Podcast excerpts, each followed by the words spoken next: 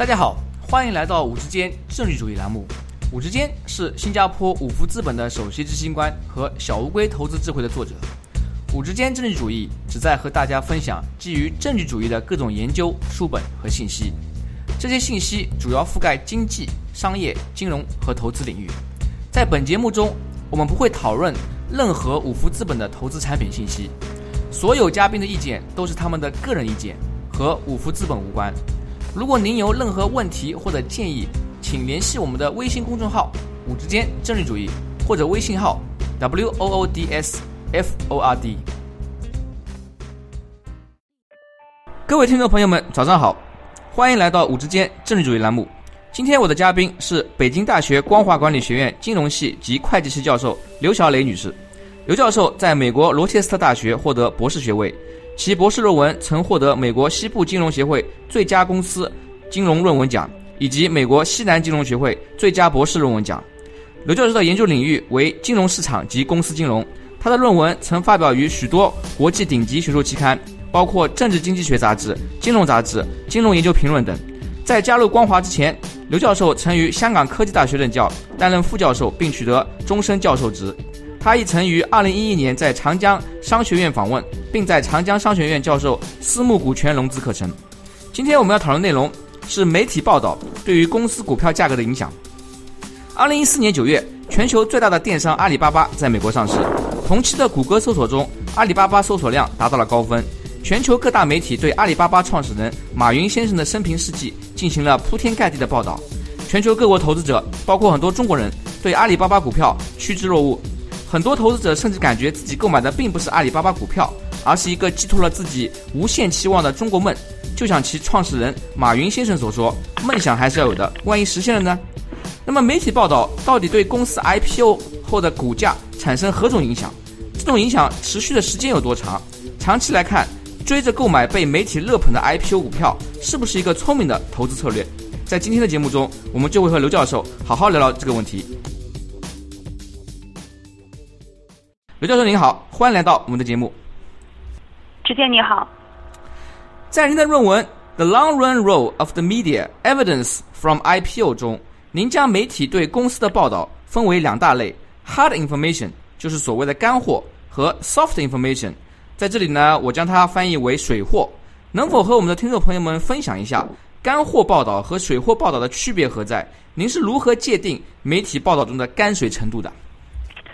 嗯，是这样的。首先呢，我觉得把我们说的 soft information 翻译成水货，可能不是一个非常合适的翻译。因为一般当我们说到水货的时候，可能倾向于是一个比较负面的这样一个含义。而在我们这篇文章里，这个 soft information 是没有任何负面含义的。呃，我们是这样理解媒体的，包括在学术界，对于媒体它的角色，一般来讲是有两种角色。其一呢是发掘和产生新信息。比如说，一个记者去一个公司采访，然后得到了一些新的信息，从来没有任何地方披露过，然后他把这个信息报道出来，这个就意味着是产生了一个所谓的 new information，这就是我们所说的 hard information。还有一种角色呢，就是媒体并没有产生新的信信息，而只是传播现存的信息。最典型的一个例子就是转载，比如说这个媒体把已经报道过的信息转载一下。那么，这个传播信息的角色，就是我们这里所说的 soft information，就是它并没有含有新的信息，而只是传播了现存的信息。那么，对于媒体的第一个角色，产生新信息，显然它有非常重要的作用。这个的分析呢，相对来讲比较清晰。但是对于媒体在传播信息方面，到底它起到了什么角色呢？嗯，相对来讲，研究还是不完全的。呃，或者说没有第一个角色这样充分。那么在我们这篇文章中呢，集中在分析媒体的第二个角色，就是虽然说它没有产生新的信息，如果它只是起到一个传播信息的作用，那么它能够起到什么作用？嗯，在短期和长期都有什么影响？帮助我们的听众朋友们理解一下这个概念，可能呃更为呃恰当的翻译啊，我们可以把它称之为新信息啊，hard information，以及。旧闻传播或者旧闻转载啊 soft information。那么我们知道，如果有大量媒体转载一些啊本来就已经存在的信息，这个呢可能对我们一些投资者行为也会造成影响。在您的论文中提到，有研究显示，如果某公司在 IPO 前它的谷歌关键词搜索量很大，那么公司 IPO 后短期内股价上升很快，但是长期来说呢，股价又会跌下来。这背后是不是体现了一个可得性偏差的所谓行为学偏见？就是说，当我们的很多广大投资者、股民，由于啊更多的媒体它转载这些啊本来也不是什么新鲜的信息啊，但是呢看到了如此多铺天盖地的转载报道，纷纷被这些媒体报道吸引，去购买该公司股票，推高其 IPO 后的开盘价格。但是呢，这种价格呢又不一定能够持久，因此过了一段时间，公司股价又开始回落，导致这些投资者蒙受了一定的投资损失。对，我觉得你的总结其实是非常准确的。就是原来的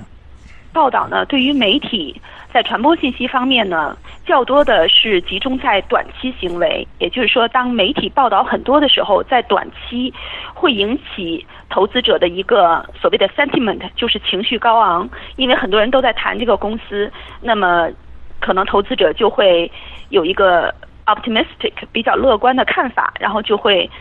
受到追捧，然后就会去炒作，会去买这只股票。那么在这种情况下呢，往往这个股票的价格就会超高，超高的这里表明是高于它应该的价格了。所以说，长期以来呢，这个超高的价格会在长期大家冷静下来之后呢，回落到它的呃正常的价格。所以在这种情况下，在追捧这种。在短期内追捧被媒体报道很多的，呃，引起了投资者很多关注的股票，其实是等于说是买高了，追涨了，买高了，然后呢，长期以来可能会遭受一个损失。这就是以前，嗯，学者研究报道的一个结论，也就是说，他们集中分析在媒体报道引起的一个短期的炒作和追高的这么一个效果。啊，我们的广大投资者听众啊，如果听到这个研究，他可能也需要注意一下。比如说，有一些股票啊，或者 IPO 之前被媒体啊疯狂炒作，啊，那么他就需要提醒自己，不要堕入啊这种所谓可得性偏差的行为学偏见陷阱，啊，成为啊那些追涨的不理性投资者中的一部分，然后呢，最后可能会啊受到投资损失。这是不是也是啊？您在论文中提到了这个模型叫做莫顿模型，因为该模型预测啊，越是受到关注度高的股票，其股票回报越低啊。能不能啊，向我们的听众朋友们稍微简单的解释一下这个模型以及它背后的逻辑？我们的这个论文呢，和嗯其他的研究不一样的地方是我们关注在一个长期。刚才我们讲的呢，是在非常短期，就是媒体报道。很多在短期内会影响大家的一个炒作。那么另外一个问题就是说，长期它有一个什么样的影响呢？如果媒体报道很多，对于长期来讲，是不是对公司的估值等等有什么影响？对于这个问题的分析呢，有一篇模型，就是 Morton 在一九八七年提到的一个 model，它里面引用了一个非常著名的假设，就是 limited attention 有限注意力。嗯，其实这个也是在某种程度上是一种呃。行为学上面的假定，呃，我想对于行为经济学和行为金融学，呃，至少在呃这两年的诺贝尔奖颁奖之后，大家应该比较熟悉了。特别是今年，今年呃诺贝尔奖刚刚颁布，呃获奖的人是 Thaler，嗯，他也是我的校友了，所以我也非常骄傲校友能够得到这个奖。嗯，他是在 Rochester 毕业，经济系毕业，然后到商学院来教书，在他刚毕业之后。当然，我在商学院念书的时候，他已经离开了，因为他是非常早的前辈了。嗯，他也算是这个行为金融学的呃一个创始人了。他提出了很多行行为经济学和行为金融学的概念，其中一个概念呢就是 limited attention，呃，有限注意力。因为在一个完美的模型里面呢，所有的人他在做出决定的时候是根据所有可得的信息，只要你这个信息是披露了，我就会把它放在我的。考虑范围之内，然后做出一个最优的选择。但是，如果我们考虑到每个人的行为上面的偏差的话，我们就会注意到，在现实生活中，人们的注意力是有限的，他不会去关注所有的信息，特别是在今天这个信息大爆炸的社会里，因为我们的信息现在不是太少，而是太多了，各种自媒体等等信息太多了，所以。每个人呢注意力都是有限的，我们一天就二十四个小时嘛，那么不可能关注到所有公布了的或者发表了或者传播的这个信息。那么在这种情况下，我们就是所谓的有限注意力。那每个人的注意力只能关注到一部分信息，而另外一部分信息虽然被披露出来了，但是没有被投资者关注到。那在这种情况下，对我们的资产。定价模型啊，包括投资者的投资选择会产生什么样的影响？那么在 Morton 一九八七年的这个模型里呢，就是描述了这样一种情况。他做出的一个假定就是说，投资者在购买股票的时候，他只会考虑自己关注过的那些股票，比如说现在。交易所有一千只股票，那可能其中的八百只我根本名字都没听说过。那么我们在考虑买股票的时候，我根本就不会考虑那八百只股票，我只会关注这二百只我知道的股票，我听过名字的，我了解过的股票。那么我在这二百只股票里选择我愿意买哪买哪只。那如果每个投资者都是这样一种情况的话，那么最后我做出一个均衡的计算。就会算出来，那些股票如果他关注的人越多的话，它的平均回报率就是越低。也就是说，这个平均回报率指的是这个公司如果他去股市融资的话，它可以给这个投资者提供的回报率。那么这个回报率如果越低，对于公司来讲是一件好事儿，因为你可以用较低的融资成本融到钱，显然是一个好事儿了。嗯，所以这个模型就预测，如果一个公一个公司一个股票，它能够吸引更多的人关注它，也就是说，更多的人会把这个公司的股票加入自己投资组合的考虑中。我不一定买你，但我至少你是我 可能购买的一个 potential 一个 candidate 一个考虑的一个因素。那么这个公司呢，平均来讲就可以给一个相对。较低的回报率，比起另外一家公司，其他方面都类似，但是关注的人较少。那么这个就是这个模型的一个最核心的预测。它跟经典模型的一个区别就是，它改变了经典模型里面的一个假定，就是所有的人把所有可得的信息都考虑进去。它是说每个人只考虑在有限注意力的情况下，只考虑自己关注到的股票。那么，在这个模型的预测下面，一个公司它能吸引多少投资者的关注，就变得非常关键。如果你能够吸引更多的人关注到你的股票，你的平均回报率就可以越低。也就是说，你可以用较低的融资成本融到钱。哦，那么这个就是这个模型的一个最关键的预测。嗯嗯。啊，这个模型啊，听上来啊，稍微有点小复杂，所以呢，我帮我们的听众朋友啊，在这里嗯，帮助他们理解一下，就是说。我们假设股市里边有千千万万的啊不同的股民，很多散户啊，那么就像您说的，每个人的他的注意力有限啊，他的知识啊边界也有限，对，因此呢，只只会关注自己，比如说熟悉的行业啊，或者那些知名度比较高的公司。啊。我们在 A 股啊上市公司有差不多三千多家啊，那么不可能面面俱到啊，对，所以呢，每个人的注意力呢仅限于可能一百到两百只股票。那么当然了，其中有一些股票啊，他们是人人皆知的，比如说工商银行啊，或者是中石油，或者是一些比较有名的 IT 企业。这些知名度越是高，知道人越是多啊，对它关注度越高的股票，这个模型预测啊，因为他们的受到关注度高，大家都知道这股票，到最后呢，反而其股票回报越低，对公司来说是一个非常非常大的好处，因为它的融资成本也可以更低。那么当然了。公司的融资成本低，对的，股票回报率低，反过来也就是说，投资该公司的股民，他的回报就比较差，因为啊，这个是一个呃，几乎是一个零和博弈嘛，一边他的赚到了，那么另外一边可能就亏到了，是不是这个意思？呃，你说的是对的，但是对于这个差和好，呃，这个问题呢，我想。用一个例子来来解释，嗯，就是说刚才我们讲这个回报率如果比较低，这个到底是一个好事儿还是坏事儿？对公司来讲肯定是个好事儿，因为它融资成本比较低，对吗？嗯。但是对投资者来讲，究竟是好事儿还是坏事儿？这个不能一概而论。我想一个比较简单的例子就是，股票相对来讲比较难理解，我觉得比较好理解的是债券。一个投资人去买债券，他有两种选择：一个债券呢是一个 AAA 级的债券，另外一个债券呢是一个垃圾债券。假设这两个债券呢都在一年以后能够付到一百一十块钱，那由于 AAA 级的债券呢，它的信誉率非常好嘛，它是一个优级债券，所以今天它打折卖，比如说国债，它打折卖的话，它卖到一百块钱，也就意味着你用一百块钱买了这只债券，一年以后拿到一百一十块钱，那么也就是说我能够拿到百分之十的回报。嗯，那另外一只垃圾垃圾股、垃圾债，那一年以后给我一百一，今天呢我只能卖到。比如说九十五块钱，也就意味着我今天用百分九十五的块钱就可以买到这个垃圾债，我持有一年之后能够拿回一百一十块钱，那么回报率大概就是百分之十五到百分之十六左右。嗯，也就意味着这个回报率要高于我持一个 AAA 级的股票，但是这并不意味着我持一个 AAA 级股票的百分之十就是一件坏事儿，因为它是一只好的债券嘛。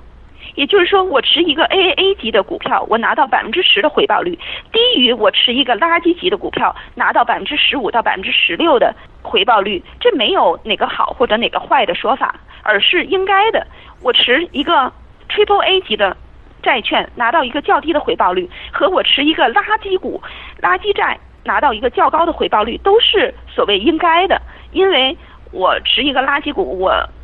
有更大的风险，所以说我拿到更大的回报，这是应该的。所以并不是说我拿到较低的回报就一定是坏事儿，对投资者一定是一个损失。那么这样来讲，所有去买 AAA 债券的，比那些买垃圾债的都是损失了，因为显然 Triple A 的债券它的回报率要低嘛。那么我们。提到的投资者损失是指的什么呢？那想象另外一种情况，假设现在由于炒作的原因，或者由于很多很多的搜索，或者由于某种原因，这个垃圾债本来应该卖到九十五块钱，但是会被大家炒到了一百块钱，因为大家媒体报道很多，铺天盖地，谷歌搜索也很多，所以就导致大家购买它很多，从九十五块钱买到了一百块钱。那么这个垃圾债现在本来我买它，我应该能够赚到百分之十五到十六的回报率，可是由于大大家的炒作导致了它价格高估了，本来应该卖九十五，可是卖到了一百，所以就导致我买这个垃圾债现在只能拿到百分之十的回报率。那么这个百分之十的回报率其实是投资者应该小心的，应该低于了所谓的他应我应该拿到的一个回报。我本来应该拿到一个百分之十十五的回报，可是我只拿到了百分之十的回报。那么我买 Triple A 拿到的百分之十和我买一个。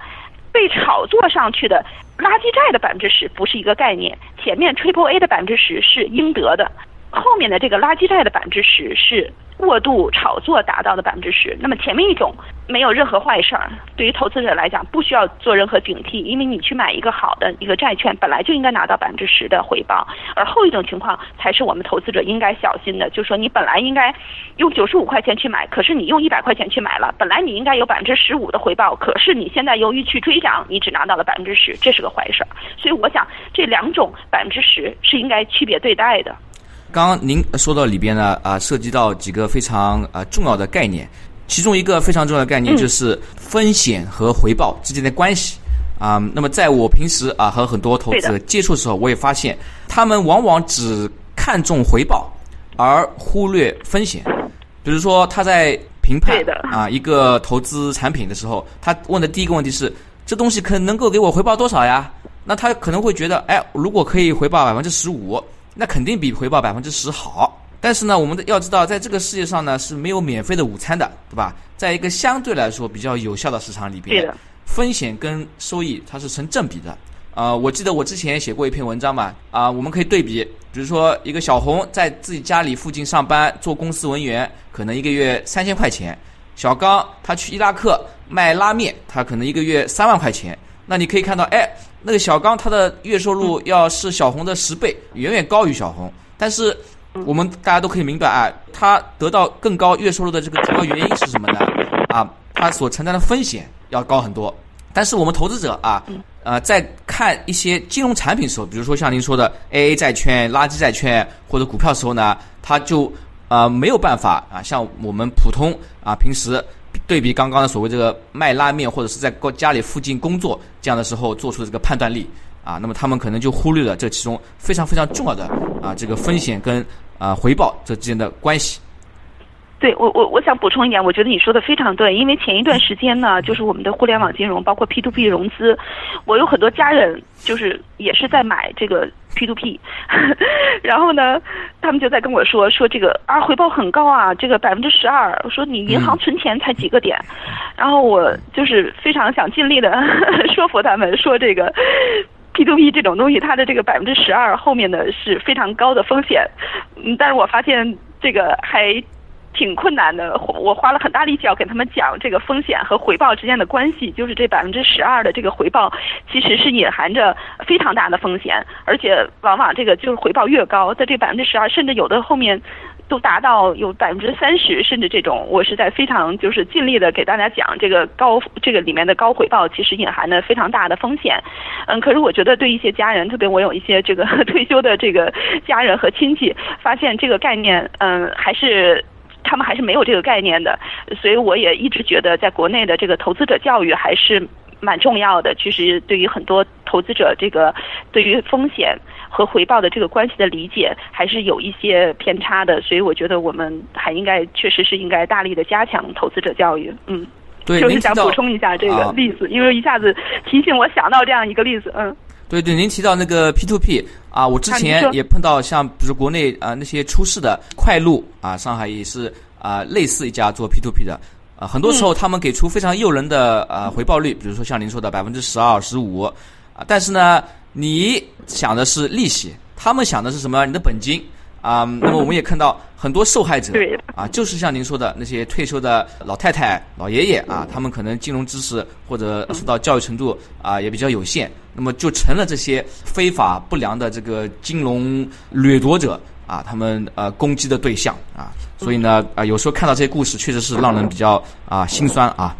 嗯，在您的论文中啊，您也提到这个卖方股票分析员，就是说。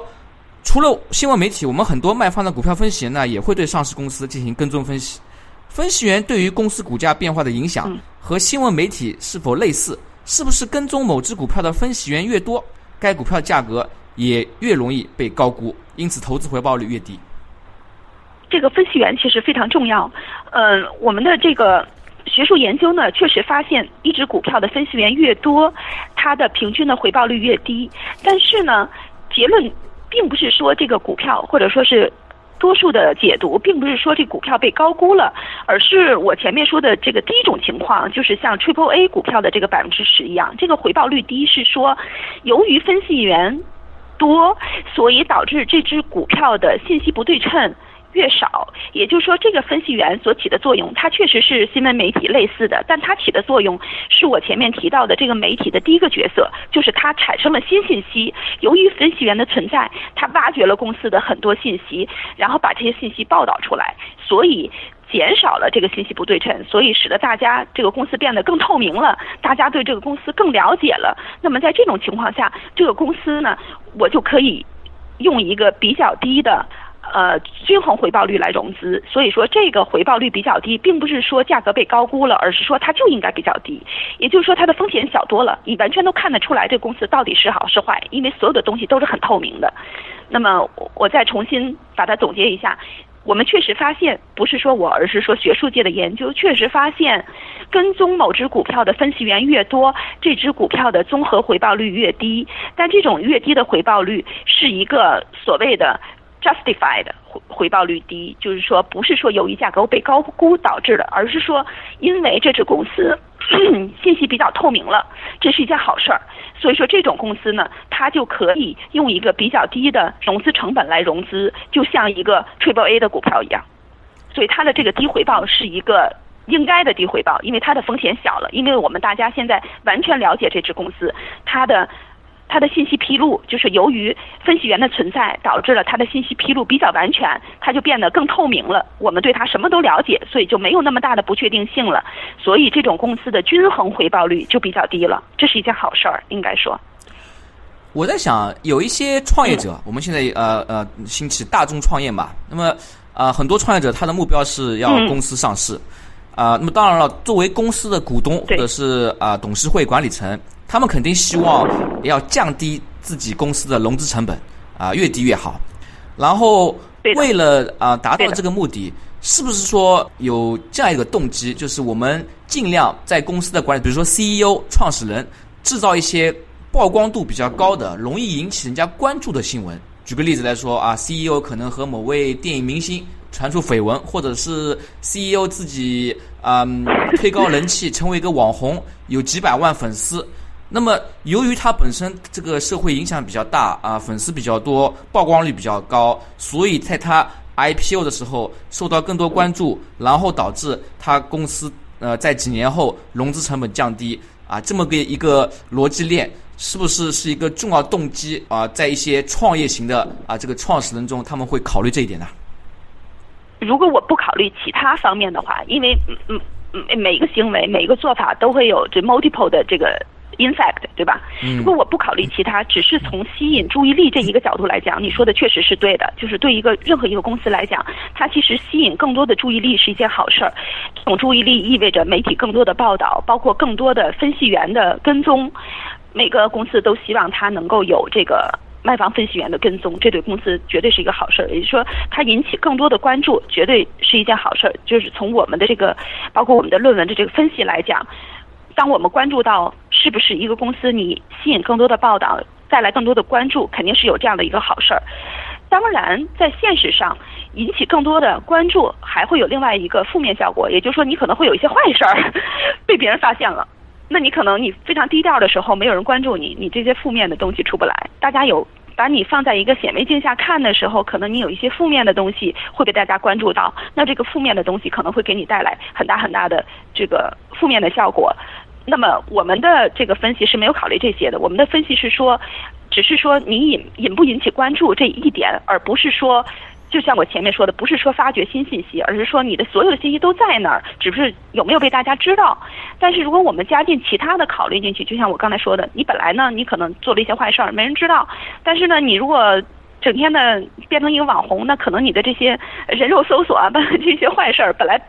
别人不知道的一些事情，那么被知道了，那么是不是这些东西可能会给你带来一个负面效果？所以我觉得这两者可能是一个吹到是一个权衡的问题。所以说，我们说啊，一些创始人啊或者创业者，他啊想通过网红这个路线来嗯让自己公司受到更多关注，降低公司融资成本呢，其实也是一把双刃剑。啊，你管理或者说呃公在公众领域宣传的好啊，那可以啊用非常啊有效的方法啊达到你的目的。当然了，有时候做不好啊，万一有一个自己不愿意了大家知道的啊一个信息被公布了啊，那么可能反啊反而起了非常非常大的反效果。另外一个，我这里也注意到，就是说事实上公众的注意力和分析员工呃的注意力呢，可能还是有稍微不同，因为。从公众来说，很多人啊，他可能是抱着啊好奇心啊，或者是觉得哎，这个这个励志的故事啊，非常吸引人这个角度去关注该公司或者创始人。嗯。但是分析员呢，他们毕竟是啊在机构工作，背后呢应该还是有更多的比较理性的啊，从机构方面投资角度啊做的考虑。所以呢，呃，从这方面来讲的话，是不是也可以说，事实上股票分析员啊，他选择跟踪你。啊，其实是一个更加可靠的指标，就证明该公司确实是值得跟踪。然后呢，啊，可能它的投资风险相对来说也是也会更小一些。对我，我认为我是倾向于同意你的这个说法，就是说更多的分析员跟踪，从任何一个角度来讲，我觉得包括从这个公司的角度或者投资人的角度来讲，应该说都是一件好事儿，因为他们比较就是我们所所谓的就是 sophisticated，就是比较呃。一个成熟或者理性，或者说是一个专比较专业，那么他可以跟踪这个公司呢，就代表在某种程度上代表他对公司的一种认可。我愿意跟踪你，毕竟那么多公司嘛，我愿意去跟踪你。然后呢，他们也可以由于他们的跟踪，也可以让更多的信息被披露出来，让这个公司呢变得更加透明。嗯，至少它也是一个比较好的一个认证效果嘛。那么我们去愿意去买一家比较透明的公司，所以确实是这样。这个分析员的跟踪，呃。他会选择一个，他他的跟踪是一个有选择性的，他会选择某些公司去跟踪。那么呢，这个分析员的这个选择本身也是一个背书的效用。对于投资者来讲，他也会更愿意去选择这些有分析员跟踪的这些公司。嗯，确实是这样。您的研究结果啊，是基于美国股市从一九八四年到二零零四年间的样本量，类似的媒体报道和公司 IPO 或者股价变化关系。您觉得在中国股市是否也适用？在这个问题上，我们中国股市和美国股市有什么不同之处吗？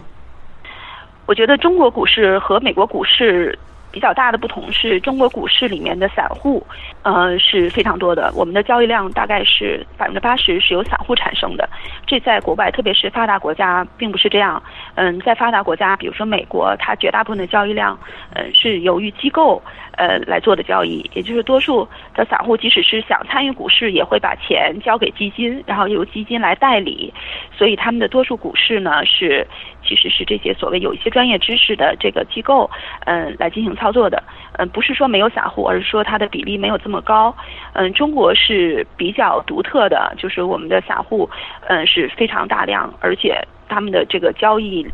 是非常多的，也导致了我们公司的这股票的这个波动率就是是在全球来讲都是呃非常高的，排名非常高的。嗯，由于这种情况呢，由于散户这个非常多，所以我们前面提到的这种一种行为金融学上面的一种偏差也好，或者说是一种不理性也好，那么在中国的股市上可能表现的会更加明显。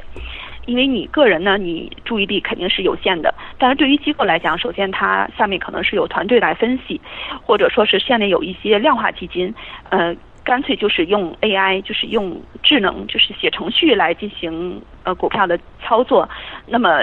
当然，它就不太存在这种注意力的问题了，因为它是用计算机来把所有的可得到的信息来进行一个加工和处理。那么，也就是说，对于这些机构，尤其是对于这些用计算机程序来进行股票交易的这种量化基金来讲，那么就不太有这种呃，就是我们刚才说的有限注意力了，或者说是这样一种行为的偏差。所以从这个角度上来讲，国内的公司显然是。更容易受这种各种行为偏差的影响，嗯，包括有限注意力的问题也会更严重。虽然说我并没有，我们并没有用中国的数据，我们这是在未来我们研究的 agenda 上面，我们会希望能够用中国的媒体数据，呃，来做一些研究。但现在还没有一个非常，就是说让我觉得 robust 或者是。Convincing 的结果，所以我还不愿意 circulate。但是我从这个各方面，中国股市刚才说中国股市和美国股市的区别来讲，我认为媒体的这个影响在中国应该是，如如果有，应该是更显著的。嗯。啊，但日后如果我们确实是有比较，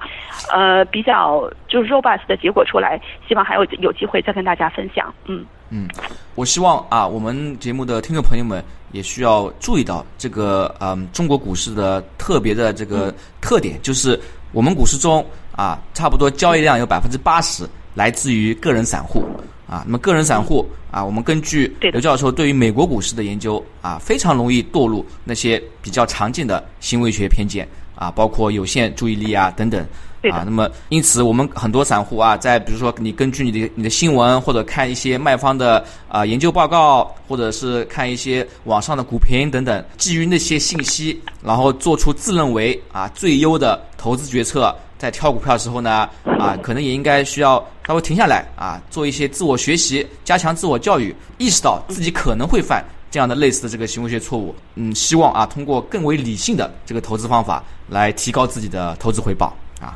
由于我们今天的时间有限啊，那么我们的访谈节目呢就到此为止。在节目最后，您还有什么建议或者想法，想和我们的听众朋友们分享一下？我想我最大的想法就是，对于一个嗯个人投资者吧，应该去稍微呃学习一点关于风险和回报的关系的这些知识。另外呢，稍微呃了解一点行为金融学上面的一些就是个人的行为偏差，包括。比较典型的呃有限注意力，包括不能割肉，这都是 非常非常典型的。包括呃过度过度自信等等，然后自己呢不要呃犯同样的错误。可以讲，我想这可能是我对嗯所有的听众或者投资人的一个建议吧。对，就像您刚刚提到的啊，今年呃 Richard Thaler 他获得了啊诺贝尔奖。那么联系到前几年，Daniel Kahneman 啊，另外一位啊非常著名的行为经济学家也获得了诺贝尔奖啊。我相信啊，有越来越多的行为经济学领域的这个经济学家获得诺奖呢，可能会啊也也会产生一个新闻媒体效应，因为所有的媒体都会啊铺天盖地的报道啊这个经济学家的生平呀、他的研究内容啊等等。那么包括呃 Richard Taylor 他写的几本书啊，像 Misbehaving、Nudge。啊，应该是有中文翻译本。对啊，我们也希望啊，听众朋友们啊，有空呢可以去阅读一下，呃，来帮助自己做出更为理性的投资决策。是的。谢谢收听之间政治主义频道。如果您有任何问题或者建议，请联系我们的微信公众号“五之间政治主义”，或者我们的微信号 “w o o d s f o r d”。祝您有美好的一天。